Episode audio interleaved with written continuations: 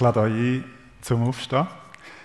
Wir haben letzte Woche vom Jens einen Vers mitbekommen, der hinter mir angezeigt wird und auch so ein passender Vers für die Serie. Und es, es, macht Sinn, um den einfach auch vor allem, was ich jetzt noch würde sagen, einfach den vielleicht zwei, dreimal so als gesamte Gemeinde, gerne auch von die aus, dürfen auch aufstehen und ähm, das einfach laut aussprechen. Mächtiger als das Tosen gewaltiger Wasser und wuchtiger Brecher des Meeres.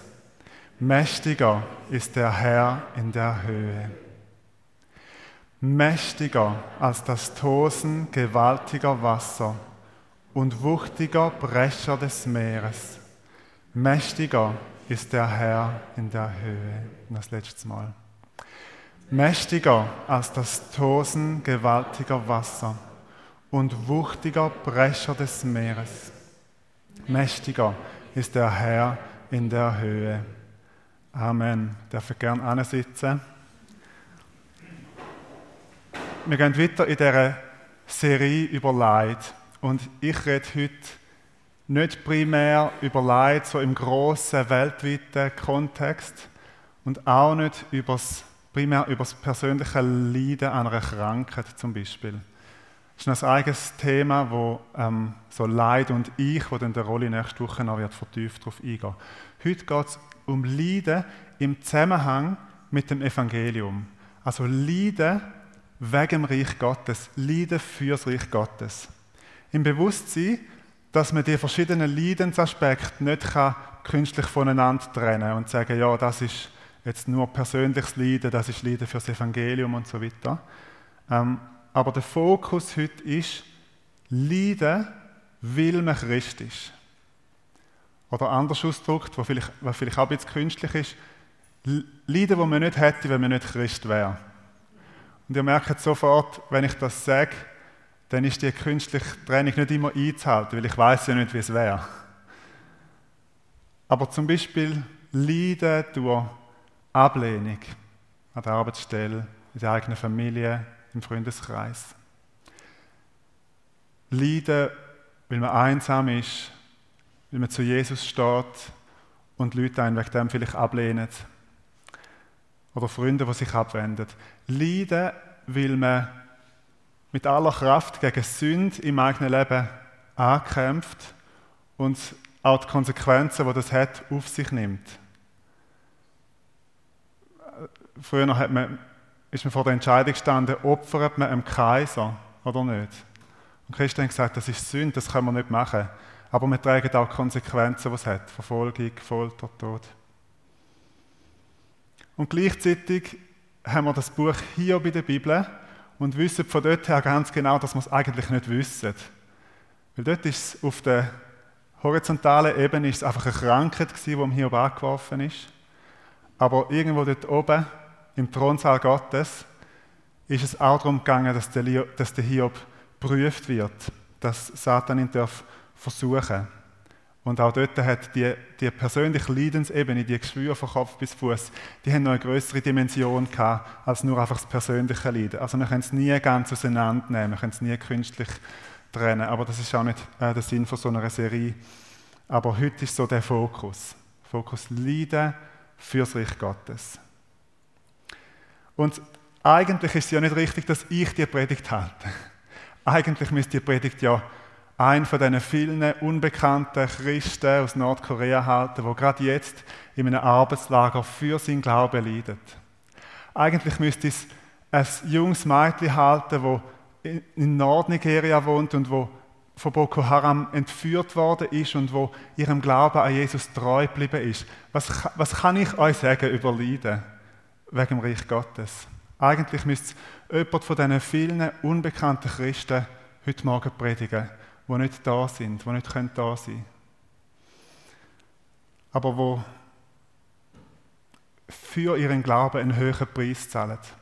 Und darum setze ich mich innerlich wieder auf meinen Platz und sitze zu euch. Ich bleibe schon da oben, aber ich sitze auch da oben.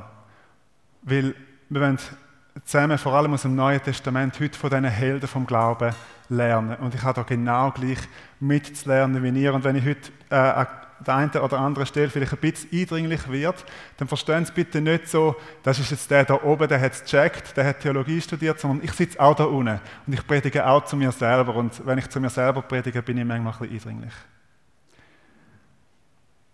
Wir verfolgen heute zuerst so die Spur von Paulus auf seiner Missionsreise, dann kommen wir zu Jesus, dann landen wir beim Petrusbrief und am Schluss über das ganze Neue Testament verteilt. Also es ist gut, wenn ihr so aufrecht sitzt, durch eure äh, Gesichtsmaske nochmal einen tiefen Schnuff nehmt, wenn ihr die sitzt, vielleicht noch kurz ein kaltes Glas Wasser oder einen Kaffee holt, ähm, euch parat macht, vielleicht Bibel für euch nehmt, wenn ihr sie da habt, oder die äh, kurz noch holen. Wir sind heute einer Sache auf der Spur, wo im Neuen Testament so wichtig ist. Und ich möchte euch auf keinen Fall abhängen. Wir steigen ein beim Paulus, bei der ersten Missionsreise. Apostelgeschichte 13. Geht der Paulus in verschiedene Städte. Zuerst ist er noch auf einer Insel und dann kommt er so ans Festland wieder. Zusammen mit dem Barnabas. Der Johannes Markus, der hat sie verloren. Der ist, der ist äh, nicht mehr weitergekommen. Und sie kommen in eine Stadt, Apostelgeschichte 13. Sie kommen auf Antiochia. Dort gehen sie in die Synagoge, sie predigen und sie haben einen Wahnsinnserfolg. Eine Woche später, am nächsten Sabbat, kommt, das heißt fast die ganze Stadt kommt zusammen. Das ist Apostelgeschichte 13, 42 und folgendes. Es kommt praktisch die ganze Stadt kommt zusammen und wollen hören, was sie zu sagen haben. Die Juden, die nicht anfangen an Jesus zu glauben, werden neidisch und, und äh, schließen sich ein bisschen aus. Und der Paulus und der Barnabas wenden sich der Heiden zu, also denen Menschen, die nicht Juden sind. Und es gibt in dem Ganzen innen einen Aufruhr, wo angezettelt wird. Der Paulus und der Barnabas werden vertrieben, sie werden aus der Stadt rausgejagt. Sie kommen in die nächste Stadt, Iconium. In Iconium predigen sie wieder mit so großem Erfolg, Zitat, dass sowohl von den Juden als auch von den Griechen eine große Zahl zum Glauben kam. Und auch dort gibt es Aufruhr, es gibt Gegenwind, das ist Apostelgeschichte 14, und es entsteht ähm, eine Spaltung unter der Bevölkerung. Die einen halten es mit denen, die anderen mit den anderen. Sie bleiben trotzdem noch. Und irgendwann gibt es so eine schwierige, ein unheilige Allianz zwischen den Heiden, den Juden und der politischen Obrigkeit. Und die fassen den Entschluss, wir steinigen den Paulus und den Barnabas in Iconium. Die beiden bekommen das mit über, flüchten in die nächste Stadt auf Lystra. Und in Lystra passiert gerade am Anfang ein Heilungswunder. Da hat es einen Mann, der ist gelähmt von dabei abwärts und der Paulus sieht, dass der Mann Glauben hat, dass da etwas geschehen kann und ähm, spricht ihm im Namen von Jesus die Heilung zu. Der Mann wird geheilt und das gibt einen riesen Aufruhr in dieser Stadt. Die Leute denken, der Zeus und der Hermes sind vom Olymp abgestiegen und sind zu ihnen gekommen. Sie wollen ihnen opfern, Stier opfern, sie wollen ähm, ihnen Grenze darlegen und der Paulus und der Barnabas schaffen es knapp, um sie irgendwo zurückzuheben, dass sie es nicht machen. Und dann kommen ein aufgewühlter Mob Juden aus den anderen Städten, aus Antiochia, aus Iconium. Und in dieser ganzen absoluten emotionalen Aufgewühltheit, wo die sind, werden sie aufgestachelt gegen den Paulus und den Barnabas. Sie packen den Paulus, sie steinigen ihn, sie werfen ihm Fuß große Steine an, bis sie denken, dass er tot ist. Sie schleifen ihn aus der Stadt raus, lassen ihn nicht liegen. Die Jünger umringen den Paulus und wie durch ein Wunder steht er auf, geht nochmal kurz zurück in die Stadt und am nächsten Tag geht er weiter. Auf Derbe. Und auch in Derbe predigen sie wieder. Viele Menschen kommen zum Glauben. Und dort ist die Missionsreise nicht zu Ende, aber sie gehen dann wieder zurück. Also kurz zusammengefasst, sie haben viel mehr Wunder erlebt als wir. Auch in Iconium erleben sie Wunder. Und gleichzeitig haben sie viel mehr Verfolgung erlebt für mir. Und jetzt treten sie den Rückweg an. Jetzt gehen sie zurück, ich, ich stelle mir so vor, es steht nicht, aber ich stelle mir so vor, im Keime gehen sie zurück, zurück in die Stadt Lystra, Iconium, Antiochia. Und geben diesen Jüngern nochmal etwas auf den Weg mit. Diesen kleinen, zerstreuten Jüngergrüppli, ohne irgendwelche Struktur, wo da einfach probieren, dem Glauben an Jesus in der Verfolgung treu zu bleiben.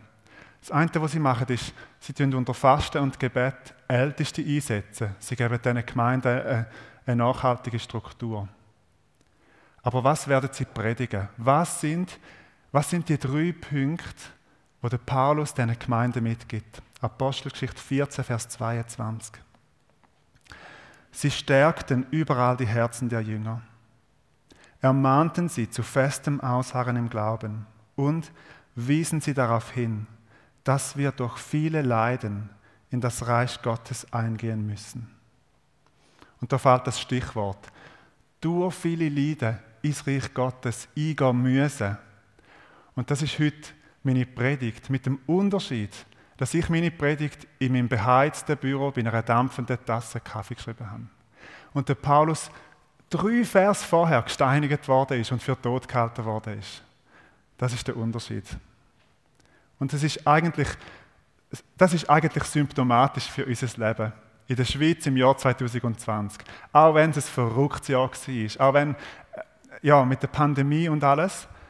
Aber trotzdem können wir unseren Glauben, mit ein Einschränkungen, das ist klar, aber frei leben. Wir sind versammelt, die einen physisch, die anderen digital, aber wir sind irgendwie zusammengekommen, wir können sogar in die Weite vom Internet raus streamen. Niemand von uns ist je gesteinigt worden. Niemand von uns je auspeitscht für den Glauben. Nehme ich mal an. Wahrscheinlich kennen wir nicht mal jemanden persönlich, der so, so körperlich gelitten hat für, für den Glauben an Jesus. Und unsere Situation hat eigentlich gar nichts mit der damals zu tun. Aber warum ist so wichtig, dass, es, dass die Predigt jetzt kommt? Warum ist jetzt der Zeitpunkt?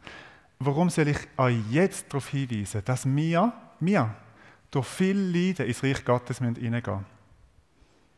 Weil jetzt der richtige Moment ist. Jetzt, wo unsere Leiden fürs Reich Gottes sich vielleicht irgendwo in Maße behalten. Jetzt ist der rechte Moment. Und ich komme später, wenn wir dann bei Jesus angelangt sind, noch, noch darauf zurück. Er gibt die Antwort, warum das so ist. Aber wir bleiben noch einen Moment beim Paulus. Der Paulus schaut viele Jahre später auf die erste Missionsreise zurück. Und er schreibt seinem, seinem geistlichen Sohn, Timotheus, einen Brief. Der kommt von dort. Der kommt aus, aus einer von diesen Städten. Und er schreibt ihm im 2. Timotheus 3, Vers 10, Du aber hast ja zur Richtschnur genommen meine Lehre und Lebensführung, mein Streben, meinen Glauben, meine Langmut, Liebe und Geduld, meine Verfolgungen und Leiden, wie sie mir in Antiochia, in Iconium und in Lystra widerfahren sind. Derartige Verfolgungen habe ich zu bestehen gehabt und aus allen hat der Herr mich errettet. Und jetzt kommt der Kernvers, Vers 12. Und so werden auch alle, die in Christus Jesus ein gottgefälliges Leben zu führen gewillt sind, Verfolgungen zu erleiden haben. Das ist genau der gleiche Punkt wie der dritte Punkt von dieser Drei-Punkte-Predigt. Also das eine heißt, äh, wir, müssen, wir weisen euch darauf hin, dass wir durch viele Leiden ins Reich Gottes müssen gehen. Und Jahre später schreibt Paulus und Timotheus, alle, die in Christus Jesus, alle, die für Jesus, mit Jesus, so leben wollen, wie es Gott gefällt, werden Verfolgungen zu erleiden haben. Und vielleicht geht es dir heute so wie mir und du stehst äh, zwischen staunend und konsterniert vor diesen Text und du fragst dich, wer hat uns eigentlich ein Evangelium verkauft, das Leiden ausklammert? Wer hat uns ein Evangelium verkauft, wo ich da bin und da ist irgendwo, äh, ja, weiß auch nicht genau, was das ist, aber einfach so, also sagen wir, das wäre der Himmel oder das wäre Gottes Herrlichkeit oder das Ziel von unserem Glauben. Wer hat uns es so ein Evangelium verkauft, wenn es doch so nicht da ist im Neuen Testament?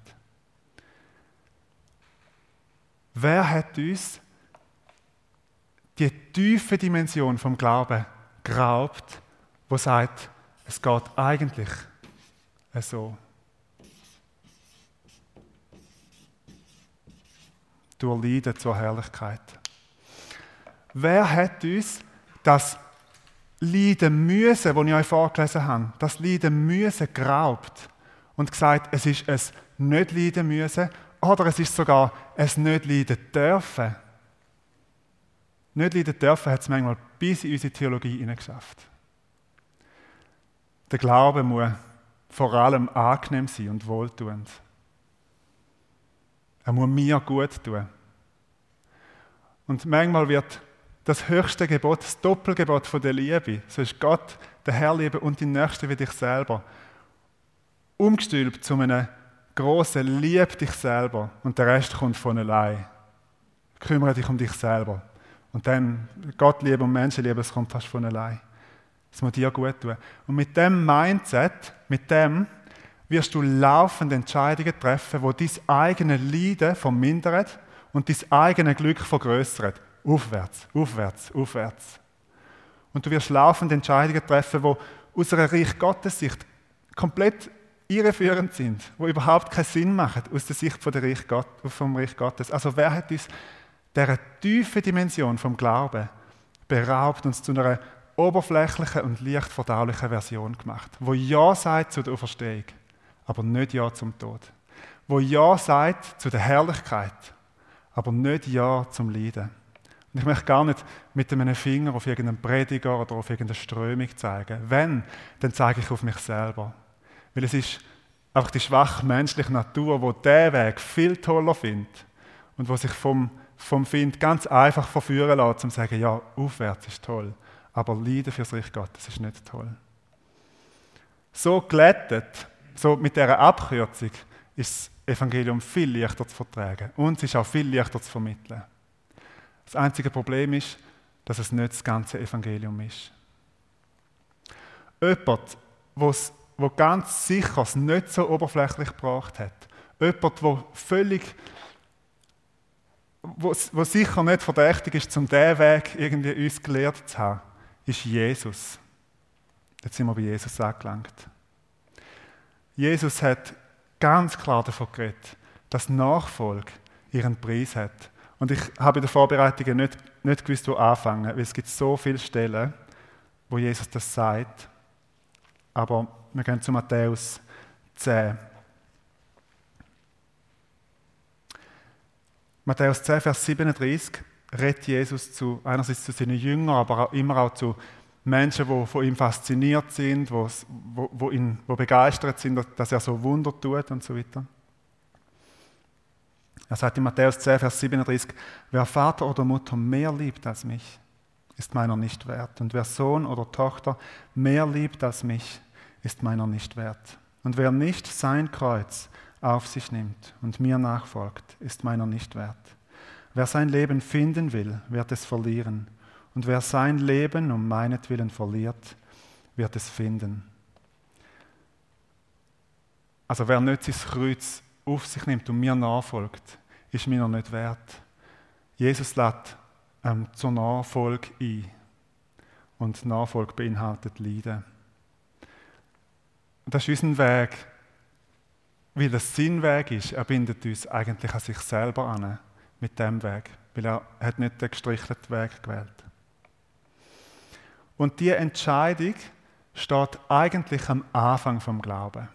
Das wird immer wieder deutlich in dem, wo Jesus sagt, eben wenn Leute fasziniert zu ihm, ihm kommen, dann sagt er ihnen, hey, hast du, weißt du, was du da wählst? Hast du die Kosten überschlagen? Hast du Hast du ausgerechnet, ob es für das langt? Oder bist du einfach ein bisschen fasziniert von mir?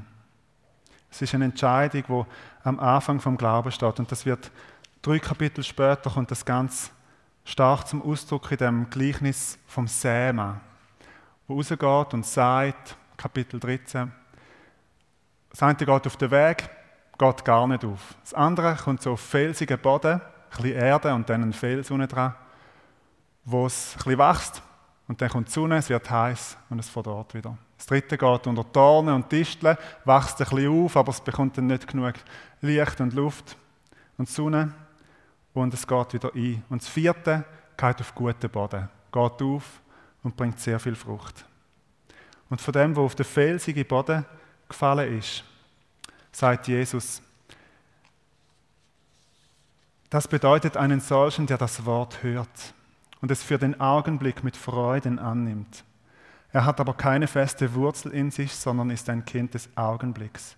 Wenn dann Bedrängnis oder Verfolgung um des Wortes willen eintritt, fällt er sogleich ab.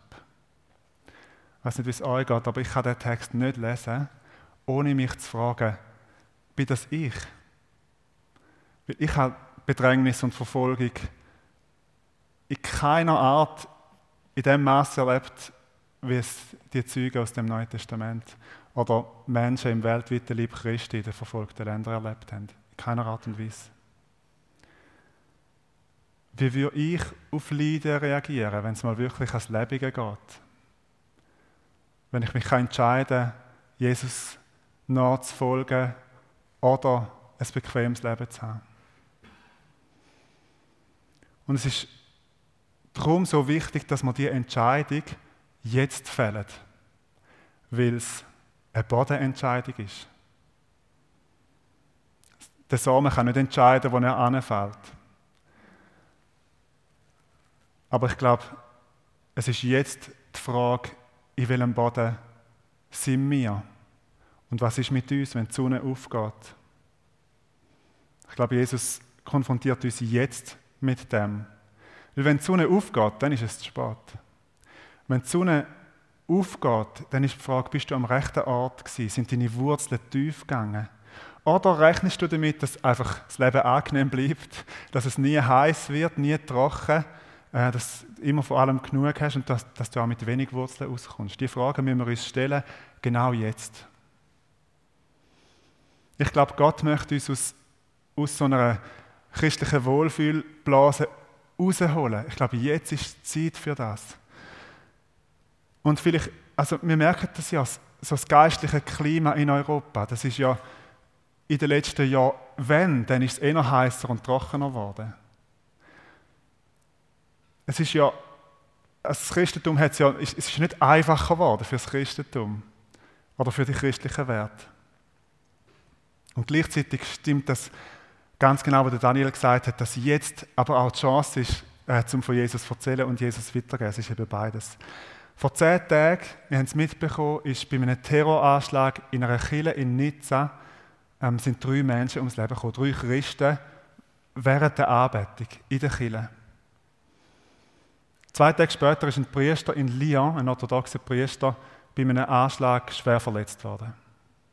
Das sind Menschen, die wegen ihrem Glauben, gerade jetzt, in diesem Herbst, auf unserem Kontinent entweder gelitten haben oder gestorben sind. Und ich sage das nicht, um euch Angst zu machen, aber vielleicht bringt es etwas von dieser eben Wohlfühlblase zum Platzen und bringt wieder die Größe, auch die weltweite Realität vom Christentum im Blick, wo ganz viele Christen einen Preis zahlen für ihren Glauben und nicht immer ist es so dramatisch wie in Nizza oder in Lyon. Manchmal ist es auch einfach systematische Benachteiligung. Eine Decke, wo du als Christ nicht weiterkommst. Oder wo einfach weniger Recht hast, schikaniert wirst, bis hin zu den schlimmeren Sachen. Und mein Ansatz ist nicht, dass wir jetzt sozusagen christliche Masochisten werden und sagen, ja, hoffentlich kommt es bald, hoffentlich wird es bald schlimm oder so. Ähm, was ich sagen will, ist, lass jetzt deine Wurzeln tief gehen. Schau jetzt den Boden an. Ähm, umarm jetzt das ganze Evangelium und nicht nur die, die schöne Seite und nimm nicht die Abkürzung. Sag jetzt, ganz Ja zu Jesus, Ja zu der Nachfolge, Nein zu äh, Feigheit, Nein zu Menschenfurcht. Besser jetzt wie später. Wir gehen nochmal drei Kapitel zurück, nochmal ist Matthäus 10. Da sagt Jesus im Vers 24, ein Jünger steht nicht über seinem Meister und ein Knecht nicht über seinem Herrn. Ein Jünger muss zufrieden sein, wenn es ihm ergeht wie seinem Meister und ein Knecht wie seinem Herrn. Haben sie den Hausherrn, also Jesus redet für sich selber, Belzebul, heißt Satan, genannt, wie viel mehr werden sie das bei seinen Hausgenossen tun? Äh, es steht da, steht in einer Bibel, Jesus bereitet uns darauf vor, wo er sagt, und das müssen wir uns mal auf der Zunge zergehen lassen, ein Jünger muss, soll zufrieden sein, wenn es ihm ergeht, wie sein Meister. Ja, und was ist mit dem Meister passiert? Sehen das Kreuz? Der Meister ist ans Kreuz genagelt worden. Der Meister ist gestorben. Jesus ist gestorben für uns Und wir sind, wir, haben, wir sind in dieser Einheit mit Jesus im Tod und in der Auferstehung mit ihm zusammen. Jetzt kommen wir zum Petrus. 1. Petrus Kapitel 4. Weil nun Christus leiblich gelitten hat, so wappnet auch ihr euch mit der gleichen Gesinnung. Will, will wir das Kreuz in unserer Mitte haben, weil Jesus lieblich gelitten hat, wappnet auch ihr euch mit, gleichen, mit dem gleichen Denken. Und wappnen heißt rüstet euch aus, legt es wie eine Rüstung an. Und das möchte ich euch heute zusprechen. Legt das an wie eine Rüstung. Was kann so eine Gemeinde noch stoppen? Die sagt, wir sind parat, wir legen es an wie eine Rüstung, um mit Jesus zu leiden. Was kann noch passieren? Ja. also wenn, wenn das ein Stück weit erwartest und sagst, wir haben uns gewappnet mit dem, wo Jesus selber vorgelebt hat. Was kann sie noch stoppen? Vers 12 im gleichen Kapitel. Geliebte, lasst die Feuerglut erleiden, die zur Prüfung über euch ergeht, nicht befremdlich auf euch wirken, als ob euch damit etwas Unbegreifliches widerführe, sondern freut euch darüber, in dem Maß, wie ihr an den Leiden Christi Anteil bekommt, damit ihr auch bei der Offenbarung seiner Herrlichkeit euch freuen und jubeln könnt. Wenn ihr um des Namens Christi willen geschmäht werdet, seid ihr selig zu preisen, denn dann ruht der Geist der Herrlichkeit und der Geist Gottes auf euch. Und da fällt das Stichwort, freut euch. Freut euch, und zwar nicht erst, wenn ihr da oben sind, sondern freut euch da unten schon.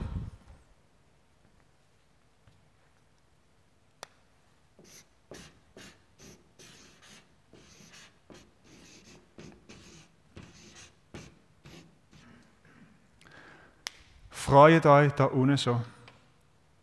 Weil das sein Weg ist, darum ist es auch unser Weg. Und Jesus ist der Weg für uns vorausgegangen und darum haben wir jetzt da unten, praktisch im Tal vom Todesschatten, schon ihn mit uns.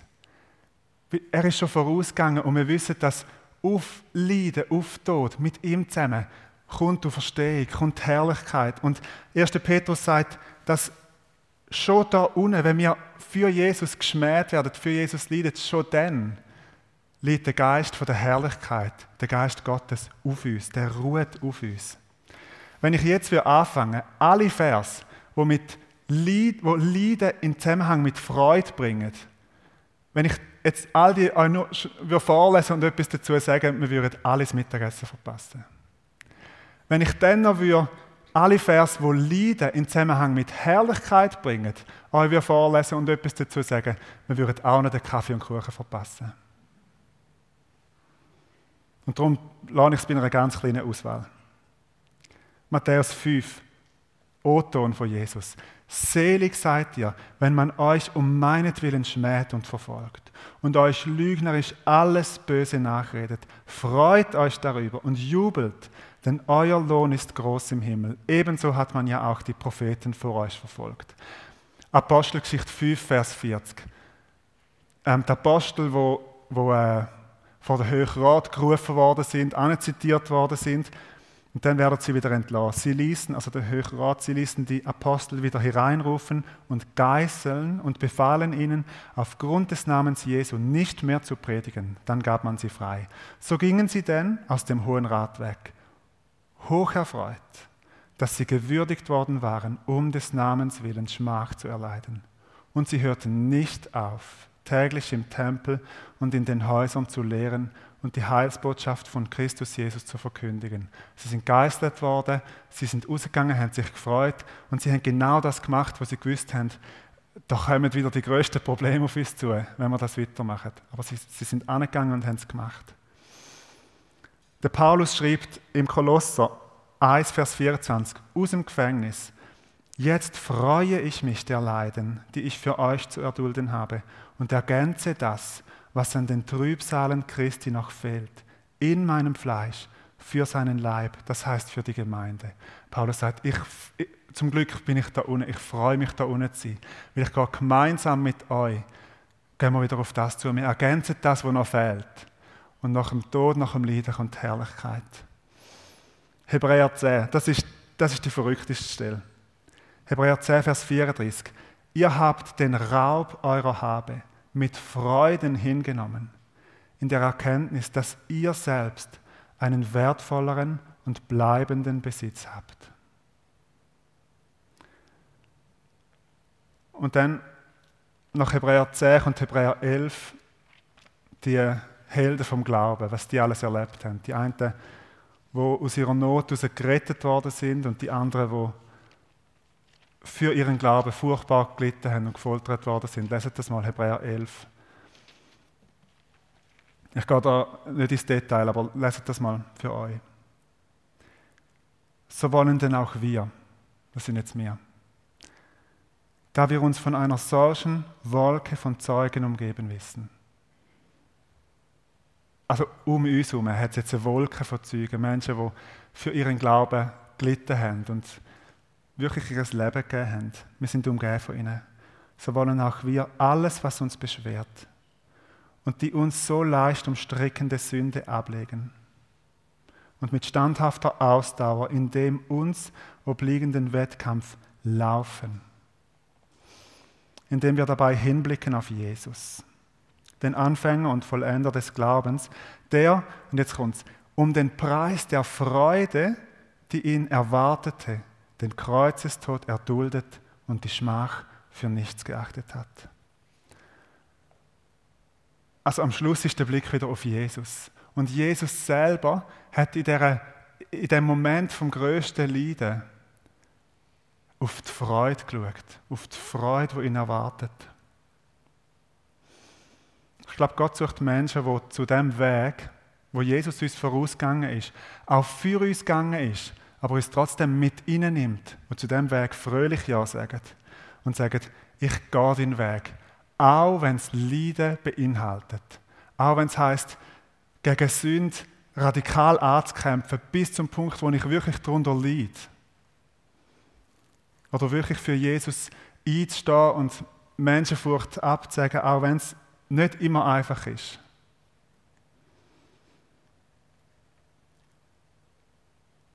Das heißt nicht, dass man Ja sagen zu jeder Benachteiligung. Der Paulus hat das auch nicht gemacht. Paulus hat manchmal auch sein römisches Bürgerrecht ins Spiel gebracht und gesagt, das geht nicht. Aber es ist so der Grundsatzentscheid, wo man sagt, ich nehme nicht Abkürzung, sondern ich gehe den Weg mit Jesus. Ich gehe mit ihm. Und vielleicht können wir uns auch wie vorstellen, wie würde eine Gemeinde aussehen, wie würde das Christentum aussehen, wo das einfach alle sagen. wo alle sagen, hey, ich sage Ja zu Jesus, ich sage Ja zu der Nachfolge, ah, egal was es kostet. Wie, wie wären diese Entscheidungen anders? Ja, und das ist die Frage, mit der möchte ich auch euer Abendmahl dann entlassen, was auch sehr gut passt. Sage ich Ja zu dem Weg? Bin ich bereit für die Nachfolge? Darf mein Leben in Berührung kommen, eins werden mit dem Tod und mit der Auferstehung von Jesus? So oft ihr von dem Brot essen, so oft ihr von dem Kelch trinkt, verkündigt ihr den Tod vom Herrn, bis er wiederkommt. Ich möchte gerne beten.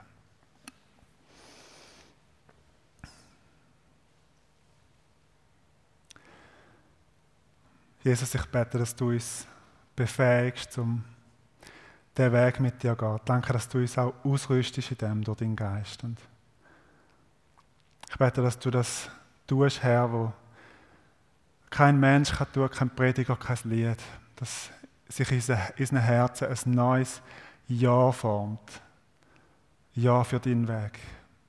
Ja für die Nachfolge. Ja auch durch Leiden zur, zur Herrlichkeit, durch Leiden ins Reich Gottes zu kommen. Ich bete, dass du das tust, Herr. Und ich danke dir, dass du es tust. Amen.